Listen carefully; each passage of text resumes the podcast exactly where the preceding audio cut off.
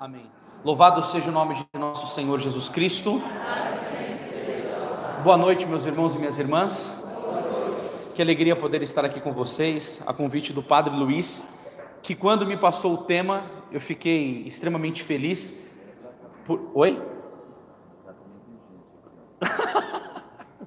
Olha para cá também, porque aqui também tem gente. Eu fiquei extremamente feliz pelo convite e principalmente pelo tema que me foi passado, Maria e o combate ao mal. Você sabe muito bem que na palavra de Deus, no proto-evangelho, logo no início, no livro de Gênesis, já está anunciado esse combate de Nossa Senhora com o mal, no capítulo 3 e no versículo 15, onde diz o quê? E porém ódio, olha as palavras, entre ti e a mulher, entre a tua descendência e a descendência dela. Esta te esmagará a cabeça e tu lhe ferirás o calcanhar.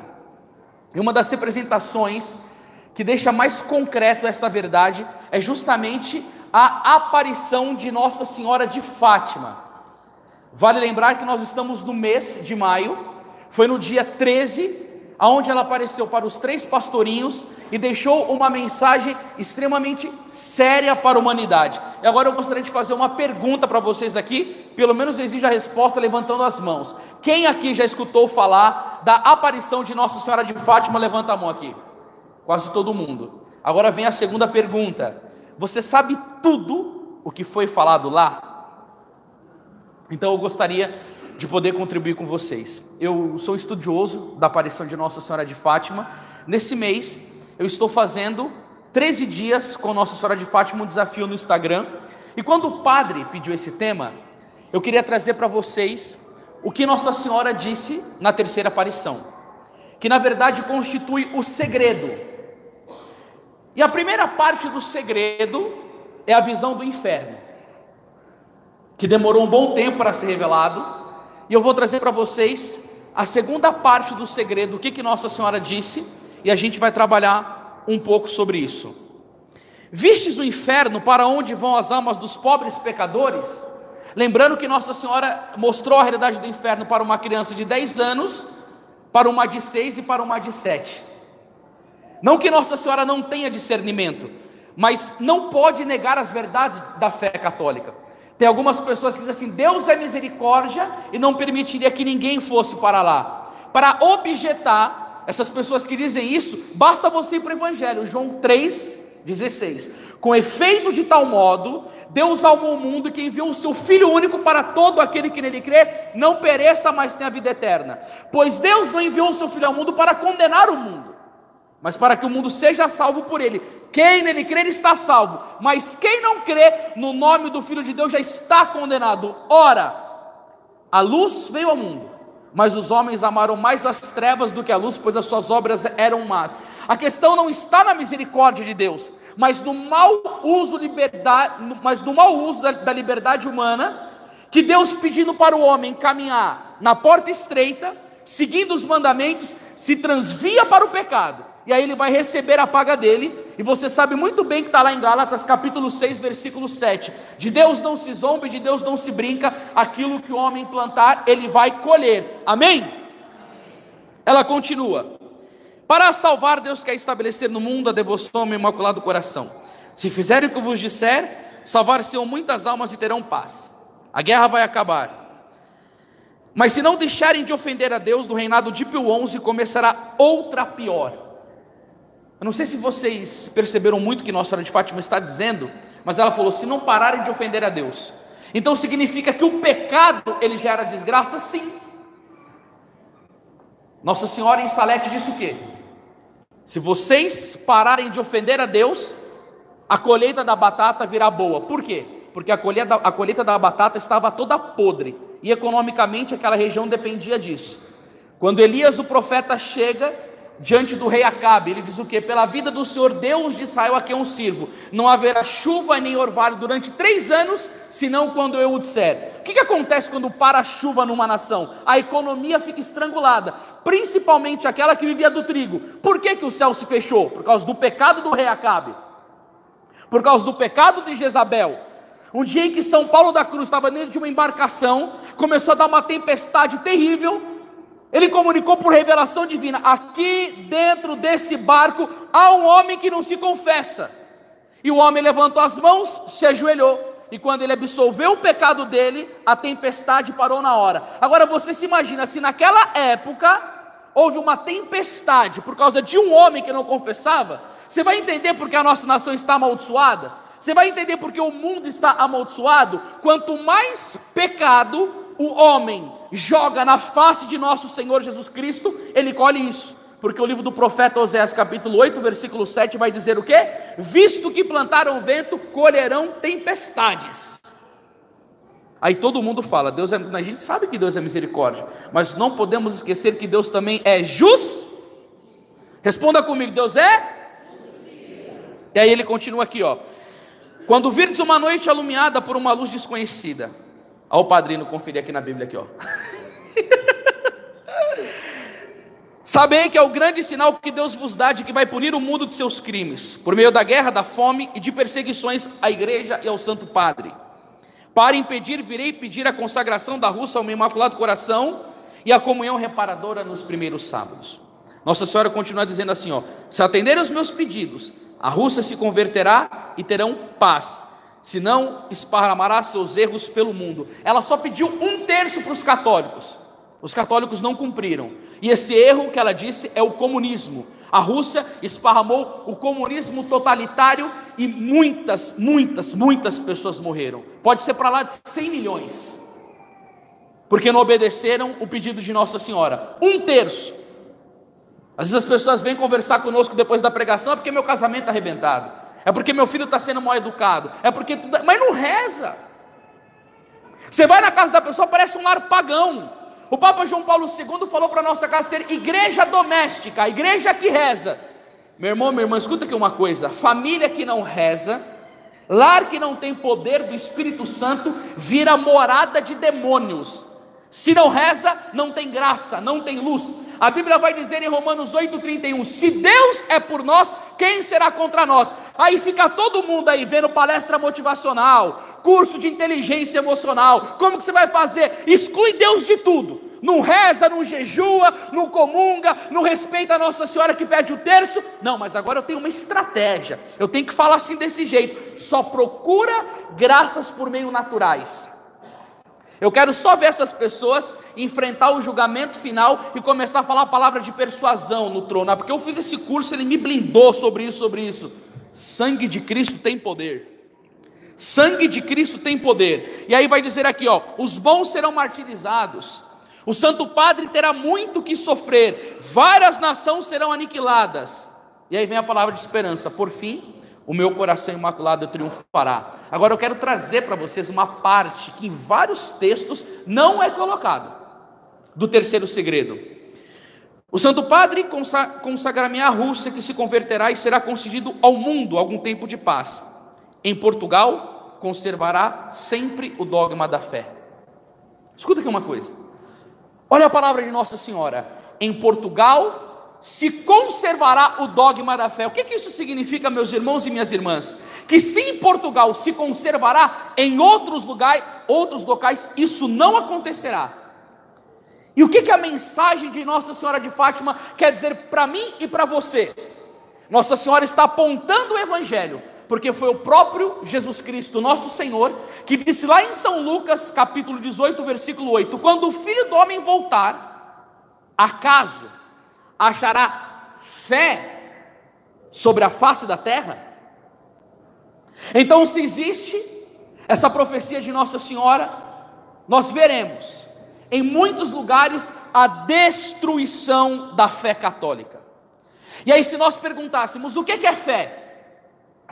Muitas pessoas podem dizer, não, fé é aquela expectativa, que Deus vai realizar o seu milagre, é aquela expectativa que o seu casamento vai ser restaurado, é aquela expectativa que haver uma cura. Não, irmãos, isso absolutamente não é fé. Sabe o que é isso?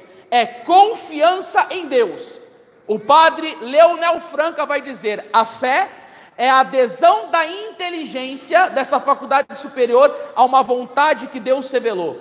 Ou seja, meu irmão e minha irmã, eu fico chateado em ver esses católicos preguiçosos que não têm um pingo de esforço para conhecer a sua fé, e sabe como eles querem viver? de hosanas, de aleluias, de pregações gostosas. Se ele vai numa igreja, ele chora, tá bom. Se ele não chora, não tá bom. Se ele sente um arrepio, tá bom. Parece espírita, parece protestante. Isso não é fé. Isso não é fé. Vai olhar para a vida do Padre Pio, espancado pelo demônio todo dia. Vai olhar para os mártires. Vai olhar para São Francisco de Assis. Perseguição, contrariedades, dificuldades da vida. E você acha que é por emoção que eles iriam perseverar ou não? A fé não é sentimento. Ela é uma adesão à verdade que Deus revelou para a sua igreja. E tem as verdades de fé que são os dogmas. Por exemplo, nossa Senhora é imaculada, é um artigo de fé, sim ou não? A existência do inferno é um artigo de fé, sim ou não? Mas por que, que você ficou tão tímido para falar esse sim? Eu vou perguntar outro então. A existência do purgatório é um dogma de fé, sim ou não? Sim. A divindade de nosso Senhor Jesus Cristo, que Ele é Deus, é um dogma de fé, sim ou não? Sim. E aí? A gente vive o tempo da palavra do Papa Paulo VI, aonde ele dizia: a fumaça de Satanás entrou no templo santo de Deus.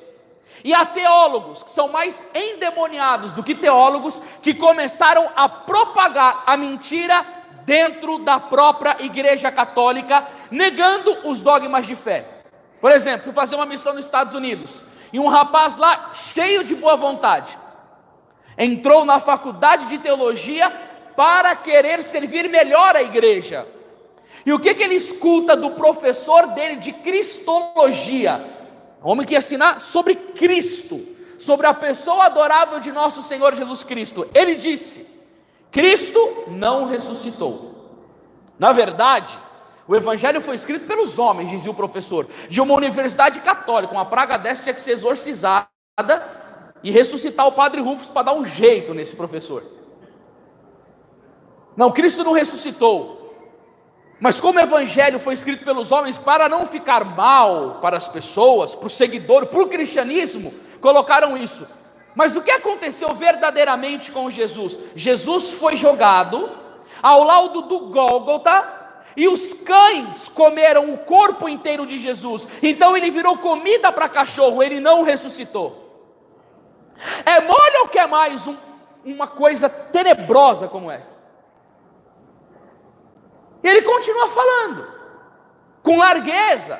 Um professor de universidade comete uma atrocidade de uma heresia dessa, negando um dogma de fé e parece que não acontece nada. Sabe o que é isso, irmãos? É a palavra do Papa Leão XIII: a audácia dos maus se alimenta da covardia dos bons. Enquanto os maus estão com o campo atuando e os bons, que deveriam ser corajosos e tomar um posicionamento, não fala nada, eles vão ficando com o campo, esparramando o mal dentro da nossa igreja.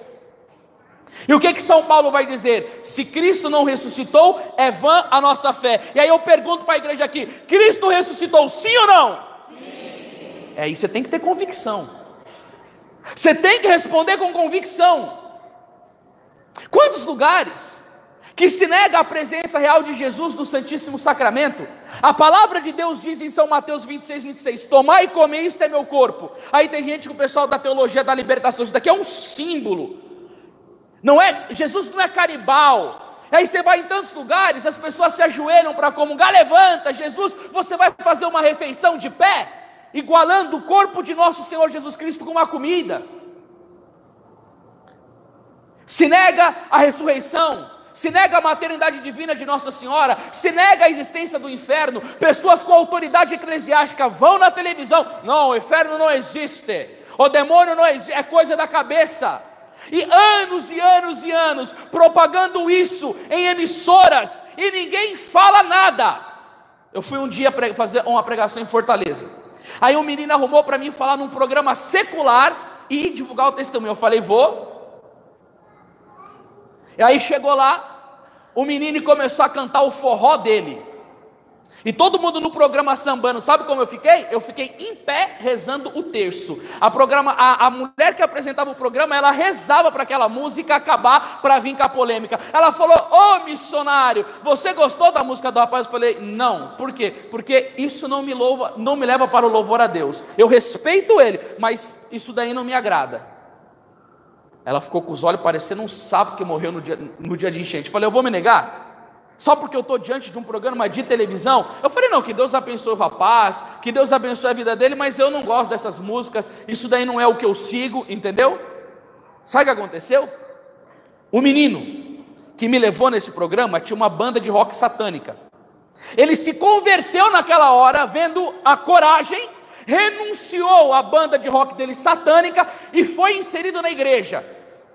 O rapaz que estava tocando era do ministério de música, mas se vendeu para tocar no mundo porque começou a ganhar dinheiro. E ali foi uma exortação de nosso Senhor Jesus Cristo para ele. Porque enquanto ele levava o povo à fé cantando na igreja, estava bom porque ele estava promovendo a glória de Deus. Mas sabe o que aconteceu? Eclesiástico 10, 10. Nada é mais iníquo do que o amor ao dinheiro. Aquele que o ama chega a vender a sua alma. É terrível ver pessoas que não têm convicção da sua fé. E é só o diabo colocar uma nota para ele que a pessoa vende a sua consagração. Nós precisamos, sabe o que? Ser católicos autênticos, amar a nossa fé, dar a vida pela nossa fé, ser intransigente com o pecado ser intransigente com o modernismo, ser intransigente com o mundo. Irmãos, o mundo, ele corrompe a nossa alma. A Bíblia vai dizer em 1 João 2,15: Não ameis o mundo e nem as coisas do mundo. Se alguém ama o mundo, não está nele o amor do Pai. E aí eu vou pregando aqui, sabe como que eu vejo vocês assim, ó. Se eu estivesse fazendo uma pregação com umas piadinhas bacanas, falando só de cura interior, ia estar tá todo mundo chorando alegrando com técnicas de persuasão com o público, para que todo mundo depois me siga nas redes sociais, e aí depois eu vou para o quinto dos infernos por ser omisso, por me vender no Evangelho. E aí, às vezes, eu fico vendo as duras que o Padre Luiz dá no povo, as coisas que ele fala aqui no meio da missa. Aproveita, viu?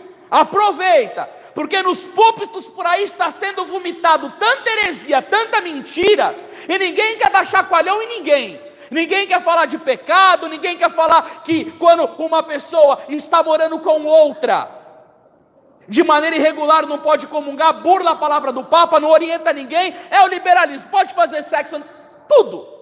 Sabe o que é isso daí? É o ataque à fé. E por que, que Nossa Senhora nos preveniu contra isso? Porque uma pessoa que ela é desorientada na sua fé, ela não salva a sua alma. Ela não salva a sua alma. E aí que vem um grande mistério. Ela mostrando o inferno.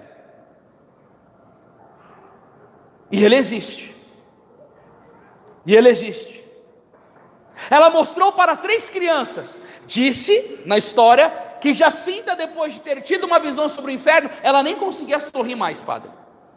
A experiência que ela teve do que é o um inferno deixou ela tão mexida que ela entrou numa introspecção e a única coisa que Jacinta queria fazer era sacrificar-se pelos pecadores, penitência, penitência, penitência, para que o mínimo de almas possível na vida dela, pela entrega dela, fosse ao inferno. Agora veja bem, quem que fala sobre esses temas hoje em dia? Quem que quer ensinar sobre esses temas hoje em dia? Coloca aqui, retiro de cura e libertação. Bomba. Vamos lá para ser curado. Jesus quer curar? Quer. Mas eu lembro de uma coisa: quando Jesus fazia a cura, tinha uma multidão, mas quando ele estava na cruz, ninguém queria estar com ele. Parece que coisas agradáveis o povo tem mais adesão, olhando para o Evangelho, E sabe o que, que eu penso? Você faz um retiro de cura e libertação, fala disso bomba. Aí vamos fazer retiro de novíssimos. Vamos falar sobre morte, julgamento, céu, inferno e purgatório. Eu não. Que que é isso? Eu tenho medo. Isso daí assusta. E qual que é o problema? Tomar um susto. Agora sabe o que, o que é interessante? Quando o Papa Pio IX chegou para Monsenhor de Segur, disse: Pregai, Monsenhor e pregai sobre as realidades eternas. Falei com clareza sobre o inferno, pois nada tem o poder de emendar o homem e de levar ele ao arrependimento do que falar as verdades do inferno. Sabe o que, que o Papa diz a ele? Ó, prega. Por quê? Porque o inferno leva as pessoas a emendarem de vida, leva as pessoas a terem arrependimento. E agora eu pergunto para vocês, eu fiz um estudo sobre isso. Sabe quantas vezes que nosso Senhor Jesus Cristo falou sobre o inferno no Evangelho? 18 vezes, meus irmãos e minhas irmãs. Agora eu pergunto uma coisa: se a Bíblia vai dizer em 1 João 4,8 que Deus é amor, que Deus de amor que é esse que falou 18 vezes sobre o tema do inferno, sabe o que, que acontece? É próprio de quem ama querer salvar. E o Senhor está dizendo: ó, é melhor com que você arranque as suas mãos, arranque os seus olhos e, longe, joga longe de ti, do que você ir com o corpo inteiro para o fogo da hiena. Aí você fala assim: nossa, mas então Jesus é duro, ele vai pedir para arrancar os olhos, ele vai pedir para arrancar os braços. Não, graças a Deus, irmãos, nós da Igreja Católica temos os nossos santos e principalmente os doutores, que, como dizia São João Paulo II, são aqueles que melhor interpretam a Sagrada Escritura. E São Bernardino de Sena vai dizer o quê? Arrancar o olho, cortar o braço, significa o abandono da ocasião do pecado. Porque Nossa Senhora em Fátima disse o quê? Olha para onde vão os pobres pecadores. Então, se é o pecador que vai para o inferno, então tem que se evitar o pecado. Como que faz isso? Abandona a ocasião. Santo Afonso Maria de Ligório, no exorcismo, chegou e invectivou o demônio e disse: Qual que é a pregação que você mais odeia? E o demônio diz: A pregação que eu mais odeio é aquela que o pregador ensina a pessoa a abandonar a ocasião de pecado, porque uma pessoa que aprendeu a abandonar a ocasião de pecado está perdida para mim. E aí você vai ver isso daí em Eclesiástico 21, 2 foge do pecado como se foge uma serpente. 2 Timóteo 2,22, foge das paixões da mocidade. Eclesiástico 17, 24, ora diante de Deus e diminui as ocasiões de pecado. Sabedoria 1,12, não procureis a morte por uma vida dessegrada. E o que, que vinha a ser isso? Vai, vamos lá, vamos pegar um exemplo. O marido está lá em crise conjugal com a esposa. Aí ele percebe que tem uma moça na empresa que está dando moral para ele, está olhando para ele diferente, está se arrumando muito, chega e começa a conversar muito com ele. Quando uma mulher começa a conversar muito com um homem, a gente tem que ficar ligado para ver qual é a intenção, porque a mulher não fala demais com o homem que não pode ter algum interesse. Então, se for por muito respeito, com muita delicadeza, a mulher souber colocar uma barreira no trabalho com alguma pessoa, ela sabe fazer a coisa, mas se fica com muito de desconfia que é, é zica, do capeta. E aí ele está lá mal no casamento. E aí ele está sentindo uma tentação por essa mulher. Aí ele está vendo que lá no emprego vai ter ocasiões para ele ficar com ela sozinho o tempo inteiro. Ele vai ficar? Se ele ficar, ele está dando brecha para quê? Para a tentação esmagar a inteligência dele. O Santo Afonso diz que o pecado de impureza ele escurece a inteligência. Por quê? Porque ele acende o fogo das paixões. Aí, primeiramente, ele vai ficar com conversa. Aí, fica numa sala trancado. Aí, depois, dá uma carona. O cara que é casado vai dar uma carona e vai ficar ali. Meu Deus do céu! São Dionísio Areopagita vai dizer que aquele que não evita o pecado venial, Deus não o ajudará a vencer o mortal. Aquele que não evita o pecado venial, Deus não o ajudará a vencer o mortal.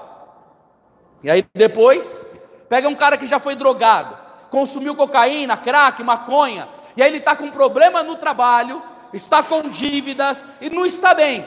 E aí um dia ele está voltando do serviço, quando ele desce da rua, um amigo que ele não via há seis anos, o chama. Oi, fulano de tal, vem cá. Aí ele vai lá e entra dentro do bar. Ele já está num ambiente problemático, porque ele tem que ter autoconhecimento, ele tem que conhecer aonde é o ponto fraco dele. E aí ele já está com um cara que é da vida da cachaça, da droga, do adultério. E aí, se ele conhecesse melhor a palavra, ele colocava em vigilância. 1 Coríntios 15, 33. As más companhias corrompem os bons costumes. Aí vai dizer Santo Tomás de Aquino que nós tomamos os hábitos das pessoas com quem convivemos. Se ele fosse mais diligente, ele sairia correndo. Por quê? Quando a pessoa se conhece a si mesma, ela sabe o ponto vulnerável. Então foge. Aí ele vai lá, o amigo dele dá uma carona. Ah, vamos ali na casa do fulano de tal. Aí no meio do caminho ele abre um pino de cocaína. Qual que é a lei do cérebro, meus irmãos? A lei do cérebro é essa aqui, ó. Foge da dor, busca o prazer. Quando ele vê aquele pino de cocaína sendo aberto, vai dar um estralo no inconsciente dele e ele vai relembrar na memória todo o prazer que ele teve quando ele usava droga, principalmente o de por um determinado momento exterminar o sofrimento, que era o que ele mais queria. Aí o amigo dele está ali, se era só uma vez, é só uma noite. Por que, que aquilo aconteceu? Porque ele não abandonou a ocasião do pecado. Quer ir para o céu?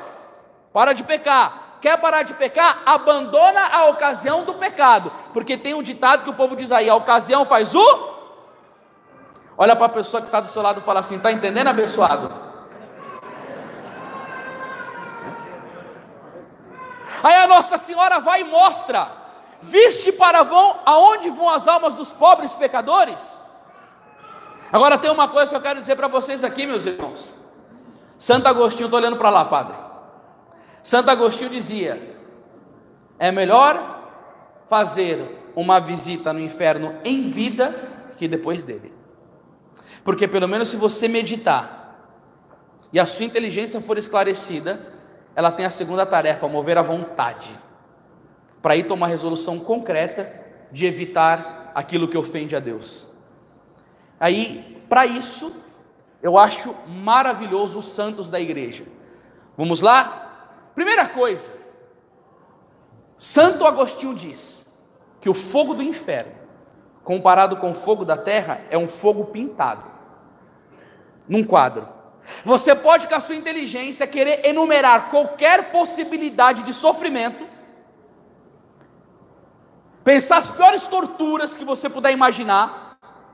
Eu lembro que quando eu era menino, novo, um primo meu gostava de ficar falando essas coisas para a gente ficar arrepiado com pensamentos, né? Aí ele dizia assim: imagina que uma pessoa vai descendo num tobogã cheio de giletes, cortantes, aí depois ela vai e desemboca numa piscina cheia de álcool, aí quando a pessoa sai da piscina cheia de álcool, taca fogo nela e uma pessoa vem para secá-la com toalha de bombril. Você ficou meio arrepiado aí? Ficou, né? Eu vi gente fazendo até assim. Eu tenho algo para falar para vocês seriamente aqui, irmãos. Isso não é absolutamente nada perto de uma condenação eterna. Nada. O Santo Afonso Maria de Ligório chega a dizer: é que está coberta ali em cima, a vela. Ó insensatos! Vocês não conseguem colocar a mão em cima da vela durante dois minutos. Como que você vai aguentar o fogo do inferno por toda a eternidade? Por isso que agora eu entendo cada vez mais a palavra de São Felipe Neri. Quem não procura salvar a sua alma é um louco, porque a pessoa não raciocina o que ela pode viver lá. E sabe qual que é o problema? Se mais pessoas escutassem sobre o inferno, por que você acha que Nossa Senhora mostrou? É para ser pregado. É um alerta. Da mesma maneira que nós exortamos um filho, não faça isso dá uma punição, Deus está mostrando por quê? Porque Ele morreu por você, Ele derramou até a última gota de sangue por você e Ele não quer te perder. Então Ele mostra o dano que pode ser causado, querendo dizer assim: ó, vigia, viva a santidade, venha pelo caminho da porta estreita. Santo Afonso vai dizer: se não consegue ficar com a mão em cima da vela durante dois minutos, como vai aguentar o fogo do inferno? Agora, o São Aventura nos diz que o fogo do inferno não é só o fogo, mas um gelo gelado junto. Eu estou vendo que tem pessoa que está meio acuada aí por causa do, do ar-condicionado. É o gelo mais tenebroso que se possa conceber e o fogo mais tenebroso também que se possa conceber. E o cheiro do inferno. São Boaventura vai dizer que se um condenado do inferno vier para a face da terra, somente o cheiro daquele condenado seria o suficiente para que todos os habitantes da terra inteira morressem. Às vezes você sente o cheiro ruim aí, dá uma náusea, dá uma dor de cabeça, fica incomodado, passa na frente do rio, amor, fecha a janela do carro porque está insuportável esse cheiro. Eu vou trocar lá o cocô do Gabriel do meu filho, eu falo, Jesus amado, que cheiro que é esse? E aí, onde eu estava lá no, no, Nordeste fazendo mais essas pregações sobre o inferno, eu sou chamado direto para falar sobre isso. O ano passado, no mês de março, fui lá para a Irlanda, do outro lado do mundo, pregar sobre esse tema. Porque tem uma pregação minha na internet que viralizou sobre isso daí. E as pessoas me chamam muito para falar isso. Um dia que eu estava num local, padre, em Minas Gerais, um encontro de jovens, eu falei, nossa, o menino quer que eu fale sobre o inferno direto, sou inferno, inferno. Eu já não aguentava mais. Aí quando entrei na casa paroquial, eu tive um, tinha um estante de livros. E como eu gosto muito de ler, eu falei, ah, vou pegar um livro aleatoriamente aqui, vou dar uma abridinha. Quando eu abri, pregue sobre o inferno. Eu falei, tá bom, Jesus, eu estou entendendo o negócio, vamos continuar nessa toada, né? Mas depois eu vou te falar os frutos. Aliás, depois não, eu já vou falar agora. Eu fui num encontro em Brasília, o menino chegou do meu lado e veio conversar comigo. Falou assim: Anderson, você não tem noção do benefício que aquela pregação do inferno fez na minha família. Primeiro ouvi a pregação. Ele falou: não consegui dormir, chorei a noite inteira, fui procurar a confissão, comecei a passar para minha família inteira. Esse relato eu filmei ele e coloquei no Facebook. Sabe o que ele me disse? 21 pessoas da minha família se converteram por causa dessa pregação. O rapaz que estava do lado me disse assim: na minha família não foram 21, mas foram sete. João 8,32: Conhecereis a verdade, a verdade vos. E aí, meu irmão, minha irmã, eu estava lá no Nordeste pregando, saí de um, um evento e também tinham me pedido justamente essa pregação do inferno. Aí eu fui para Maragogi. Quando eu estava indo para Maragogi, no meio do caminho começou a me dar enxaqueca. Graças a Deus eu parei de, de comer glúten e a enxaqueca acabou. E aí chega o menino, cara, eu preciso sair do carro para pegar um, um Dorflex. Quando eu saio de, do carro, tinha um apagão assim do lado da estrada, com certeza tinha um animal morto ali. Antes de curar a minha dor de cabeça, ela potencializou, porque quando entrou aquele cheiro, eu falei: Meu Deus, que coisa tenebrosa! A dor de cabeça começou a latejar por causa daquele cheiro. Eu transformei aquilo em oração, porque eu tinha falado desse tema. E aí, quando eu fiquei com aquele cheiro na minha memória e me fazendo mal, eu me questionava: você aguentaria um cheiro extremamente superior a esse por toda a eternidade? E olha que Santo Antônio diz que a misericórdia de Deus se verifica no inferno porque ele poderia potencializar ainda mais o sofrimento do condenado.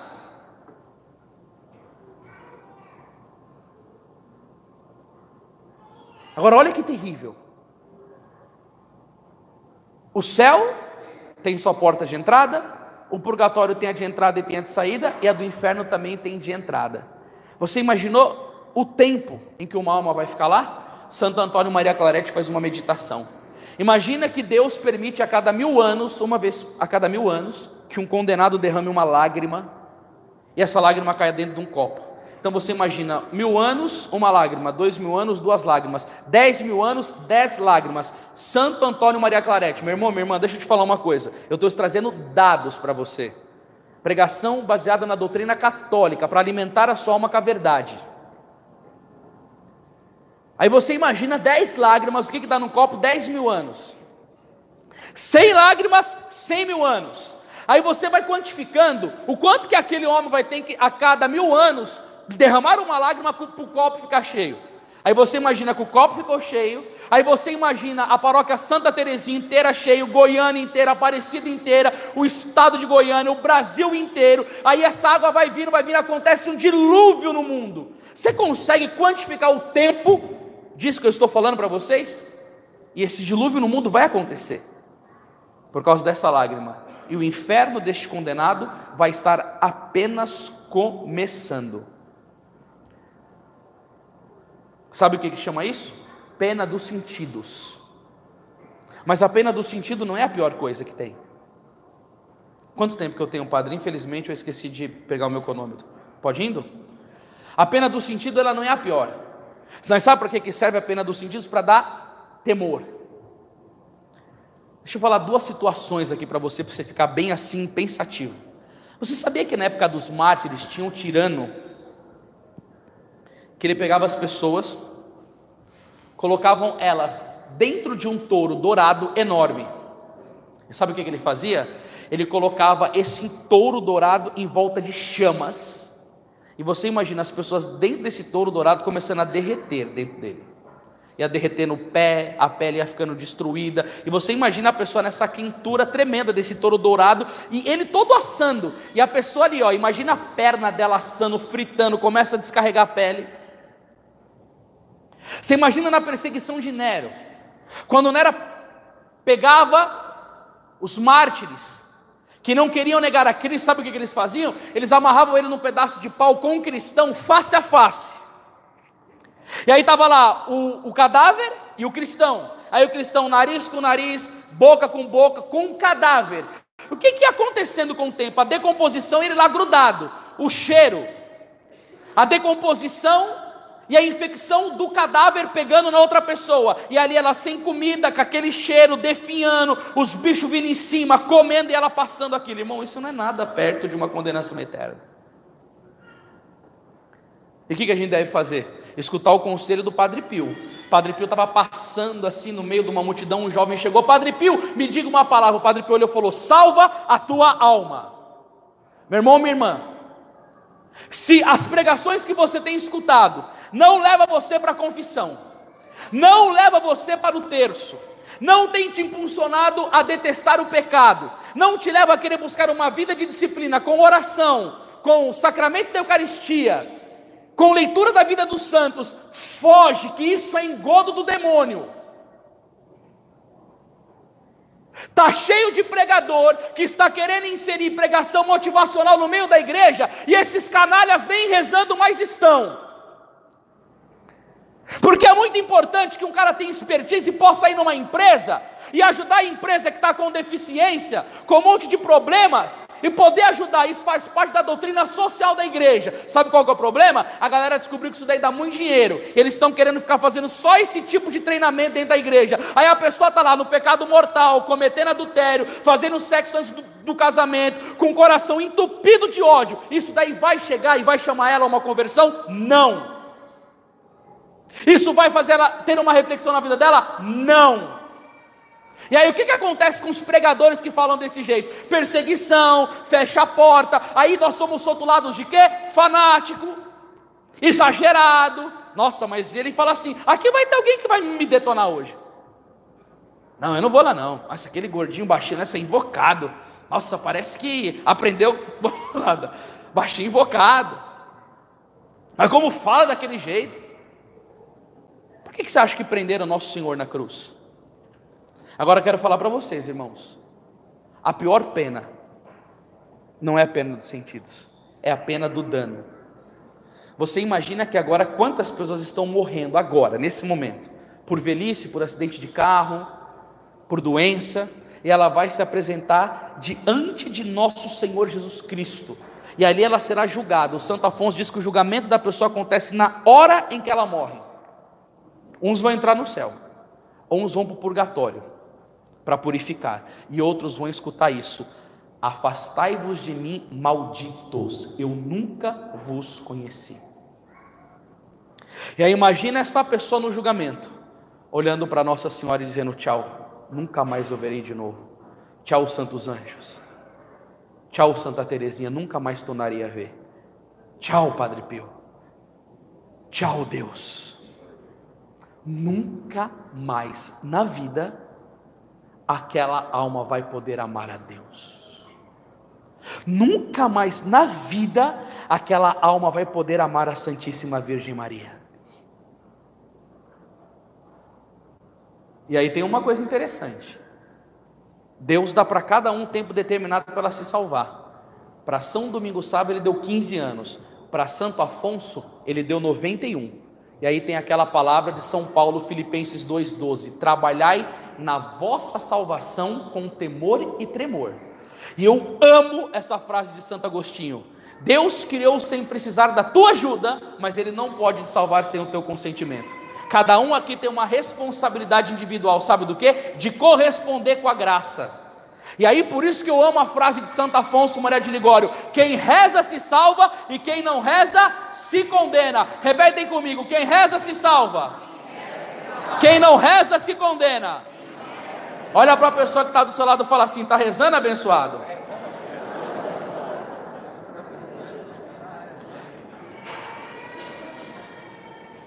Mas agora, eu venho com a grande parte do consolo que é justamente aquilo que Nossa Senhora disse. Agora você vai parar um pouco essa sofrência que você está aí dentro aí. O melhor fica para o final. Nossa Senhora mostra o inferno. Muitas almas vão ao inferno porque o Anakin reza e se sacrifica por elas. Para salvá-las, Deus quer estabelecer no mundo a devoção ao meu imaculado coração. Queridos irmãos e irmãs, eu tenho 36 anos de idade. Quando eu tinha 21 anos, eu fiz um voto com Nossa Senhora numa madrugada. Por quê? Porque Deus, em Sua infinita misericórdia, me concedeu a graça de compreender que Nossa Senhora ela não é opcional na nossa vida cristã, ela é de importância fundamental, especialmente para o grande momento. Você sabe que tem uma dúvida na igreja entre os jesuítas e os dominicanos sobre a questão da predestinação? Por que, que Deus escolhe um ou não escolhe outros? Por que, que uma pessoa é salva e outra não é salva? Por que, que no mesmo dia Deus poupa um de um acidente e o outro lá é acidentado e pode ir para o inferno? Por que, que isso acontece? Ele não rege tudo. Não diz a palavra de Deus que não cai a folha de uma árvore sem Deus que não permita. Ele não é o Senhor do tempo de tudo. Ele não governa o cosmos pensando. Por que, que acontece esse negócio? Aí fica uma discussão. Você sabe o que, que Garrigula Grange, grande teólogo, não, não é o Garrigula Grange, foi o Antônio Royo Marim, grande teólogo dominicano espanhol, vem colocar um ponto nessa questão. Ele falou: a igreja eu não sei uma definição sobre isso. A Bíblia fala, antes de falar, aprende. Então eu não sei do tema de predestinação, não vou falar sobre isso. Mas eu li um livro sobre Nossa Senhora em espanhol muito bom, que ele dizia assim: se você quiser entender a questão da predestinação, isso se relaciona com a devoção a Nossa Senhora. Por quê? Porque aquele que é devoto de Nossa Senhora, ele não se perde, ele jamais será condenado no inferno. Não é possível que um devoto de Nossa Senhora esteja nadando no lago de fogo nesse momento. E aí, para isso, eu me apoio em quem? Na sabedoria dos doutores da Igreja Católica. Vamos lá. Vai dizer o grande São João Damasceno. Olha que bonito isso daqui, católicos. Agora vai dar esperança. Você vai querer amar mais Nossa Senhora. Ser vosso devoto, ó Virgem Maria, é uma arma de salvação que Deus concede àquele que Ele quer salvar. Ser vosso devoto, ó Virgem Maria, é uma arma. A quem? Aquele a quem Deus quer salvar. Agora eu quero fazer uma pergunta para vocês aqui agora e gostaria novamente de uma resposta. Quem, presta bem atenção no que eu vou falar, quem é o discípulo amado de Jesus no Evangelho? Um, dois, três. Parabéns. Agora vamos ver uma coisa. No alto da cruz, nosso Senhor olha para São João e diz: Filho, eis aí a tua mãe. São João 19, 26. Pensa uma coisa comigo aqui agora. Se Jesus tinha São João como predileto, o que que ele deu para o seu discípulo a quem ele mais amava? A sua mãe. São Paulo da Cruz vai falar que essa é uma marca dos prediletos de Jesus. Aqueles a quem Deus mais ama, Padre, ele entrega a sua mãe. Você quer saber uma outra predileta? Tem alguma imagem do Sagrado Coração de Jesus aqui? Tem na capela. Você sabe o nome da santa que foi a propagadora da devoção ao Sagrado Coração de Jesus? E o padre vai fazer uma campanha aqui, você tem que participar dessa campanha, que a sua vida vai dar um up espiritual. Quem disse aqui? Parabéns. O nome dela é Santa Margarida Maria Lacoque, uma, uma santa francesa. Sabe o que, que Jesus diz para ela? Eis que eu te confio ao coração da minha mãe, para que ela te forme segundo os meus desígnios. Jesus entrega a quem ele mais ama a sua mãe santíssima. Então, se você tem um amor profundo sobre Nossa Senhora, sabe, é, mas Deus não faz distinção de pessoas para a salvação. Mas Ele tem os seus prediletos, sim, com certeza, absoluta. Agora, agora pense uma coisa aqui: se você tem muito amor por Nossa Senhora, Eu estou com essa lapela aqui que eu estou transmitindo pelo pro meu canal aqui, pessoal. Que toda terça-feira eu faço uma live. Então, para não faltar, estou aqui também transmitindo. Agora eu digo para você: se você tem muito amor a Nossa Senhora, reza o terço, venera as suas imagens, e principalmente se o seu coração dói quando ela é muito ofendida, sabe, saiba disso. Você é um predileto do Senhor. Amém? Isso já está te causando mais alegria, sim ou não? Agora vamos lá. Me fala na história da igreja um santo que não tenha sido profundamente mariano. São Maximiano Como vai dizer: todos os santos são devotos da Virgem Maria, e a característica comum deles é a devoção a essa boa mãe.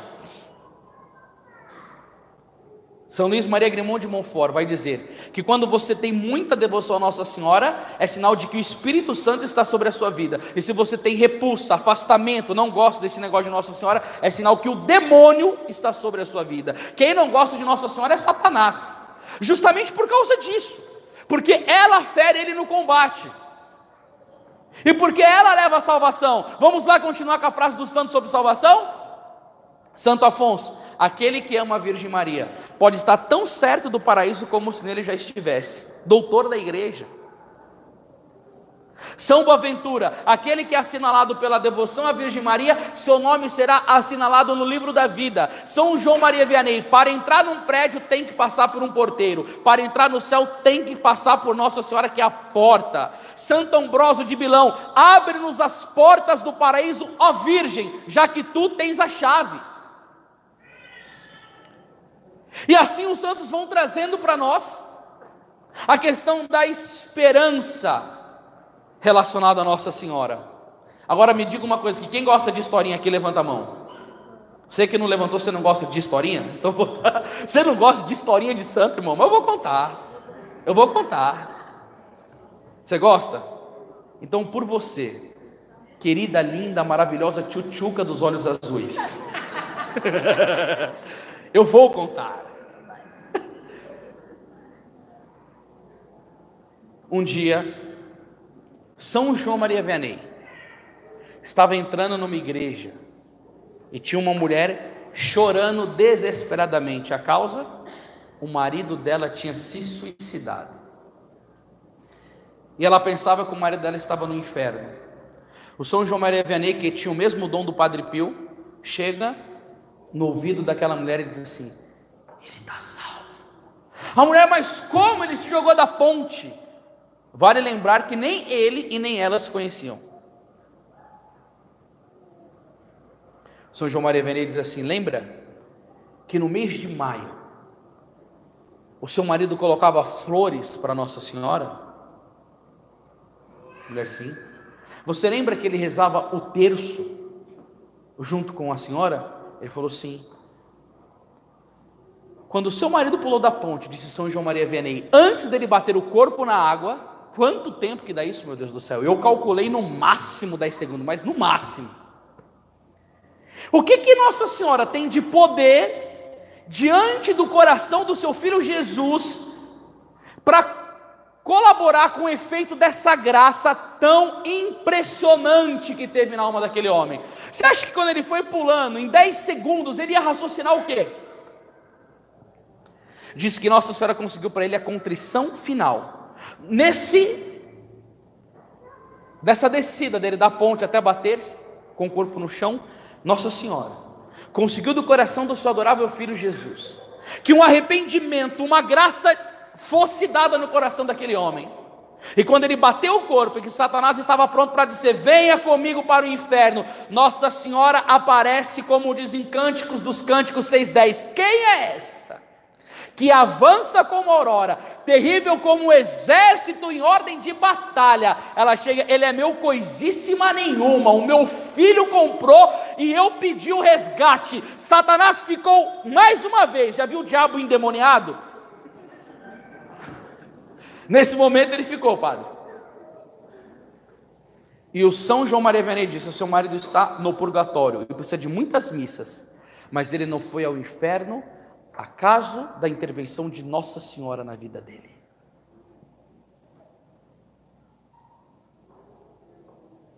Dois jovens de Santo Afonso Maria de Ligório estavam numa orgia. Um foi para uma casa, outro foi para outra. Quanto tempo que eu tenho ainda? Cinco? Um foi para uma casa, outro foi para outra casa. Esse outro que foi para casa tinha um voto de rezar todo dia três Ave Marias antes de dormir. Eu espero que você, meu querido goiano, comedor de pamonha, que é uma delícia esse trem. Depois que você escutar essa história, você nunca mais deixe na sua vida de rezar três Ave Marias antes de dormir. Ele estava no pecado. Quando ele saiu de lá, ele foi fazer as três Ave Marias. Você imagina rezar no pecado. Santo Agostinho diz: quem peca para de rezar, mas quem reza para de pecar, ele deve ter rezado numa distração tremenda, sem vontade nenhuma. Quando ele estava dormindo, começa a bater na porta. Quando ele abre a porta de Santo Afonso, era o amigo de companhia de orgia dele, num fogo pavoroso, numa feiura, e o amigo dele falou: O que, que aconteceu? Falou: O demônio me matou e eu fui condenado ao inferno. Você se privou disso por causa daquelas três ave-marias que você fez àquela mulher. Se tem gente que não acredita nessas coisas, você é livre. Eu estou tirando de Santo Afonso num livro que foi aprovado pelo Papa Leão XIII. Eu sou católico apostólico romano. Quem não aceita, vira aceita. Gostou, né, irmã? Quem não aceita, vira aceita, né? E aí aconteceu que aquele menino levantou apavorado, foi no convento dos franciscanos relatar o faço. Os franciscanos não acreditaram também, que ele tinha uma vida e não acreditaram na história. O rapaz disse: Se vocês forem lá comigo, e acontecer de fato, o rapaz está estirado no chão, o cadáver dele né, estiver lá, vocês acreditam em mim? Aí os franciscanos foram. Quando chegaram no lugar, o corpo do menino estava estirado. Você, imagina quem viu isso no dia? Mas eles ficaram cheios de temor a Deus e o rapaz chegou e disse o quê? Eu quero ir para o convento de vocês fazer penitência. Quando ele chegou lá no convento, como que eram os franciscanos que ele entrou? Acordava quatro e meia da manhã, rezava a penitência, a mortificação, vivia o segmento de São Francisco de Assis. Aquela vida religiosa Aquele exemplo que eles viviam contagiou de tal maneira aquele rapaz que ele se tornou franciscano, ordenou sacerdote e foi fazer missão no Marrocos. Lá ele morreu mártir, derramando o sangue de no... para o nosso Senhor Jesus Cristo. Você sabe que a doutrina católica nos ensina que no céu tem o coro dos mártires, que lá só vai quem é beneficiado, é um coro só para quem entrega a sua vida consumida na fé? Por causa de quê? Por causa de três Ave-Marias, por causa de uma graça especialíssima de Nossa Senhora. Católicos, entendam o que eu estou dizendo. Você precisa amar Nossa Senhora, você precisa rezar o terço, você precisa consagrar a sua família. Sabe qual é um dos maiores movimentos que cresce no Brasil? O terço dos homens. Eu faço parte do terço dos homens em São Paulo, na terceira venerável ordem do Carmo. Dentro de casa, você que é marido tem que instituir o terço. Você, mamãe, tem que rezar o terço com os seus filhos, porque eu vou pregar para os casais e vou citar a palavra de São Pio X. Me dê mães verdadeiramente cristãs e eu me encarrego de conquistar o mundo. A coisa mais importante dessa vida é a salvação da alma. Não deixe o demônio entupir os seus sentidos. Fama, prazer, negócio, dinheiro. Olha, a igreja não tem nada contra alguém empreender, mas a igreja tem algo contra que o empreendedorismo seja o centro do seu coração. Meu irmão, minha irmã, no seu caixão, você sabe muito bem, não vai ter gaveta. Você não vai levar nada. Quem não salvou a sua alma não fez nada nessa vida. Nosso Senhor vai dizer: do que, que adianta o homem ganhar o mundo inteiro e vir perder a sua alma? Agora, quem quer verdadeiramente a salvação, ele gruda em Nossa Senhora, ele ama Nossa Senhora, ele reza o terço, ele faz o ofício, ele lembra dela, ele lê sobre ela e ele pede todo: mãe, eu sou um nada, sou fraco, sou pequeno, limitado. Senhora, me dê a graça de ser uma pessoa virtuosa. Nossa Senhora me ensina a amar mais o seu filho Jesus. Coloca na minha alma o gosto pelo paraíso. Coloca dentro da minha alma a repugnância pelo pecado. Me faz amar o sacramento da confissão. Me faz... Por quê, irmãos? Porque é isso que é o grande miolo da graça de Fátima. Para salvá-las, Deus quer estabelecer no mundo a devoção ao homem imaculado coração. Não deixe, irmãos, nenhum veneno protestante arrancar do seu coração o amor sobre Nossa Senhora. Ah, mas se eu amar ela demais, eu vou colocar ela no lugar de Jesus. São Maximiano Kolbe dizia: Não tenha medo de amar demais Nossa Senhora, você nunca vai amá-la como Jesus amou. E quanto mais você ama Nossa Senhora, mais ela vai te ensinar a amar o filho dela. E pede para Nossa Senhora: Nossa Senhora me dê pavor do inferno e gosto pelo paraíso. Para que assim, pela intercessão dela, nós possamos ser encaminhados para a vida eterna. Ave Maria, cheia de graça, o Senhor é convosco. Bendita sois vós entre as mulheres. Bendito é o fruto do vosso ventre, Jesus. Santa Maria, Mãe de Deus, rogai por nós, pecadores, agora e na hora de nossa morte.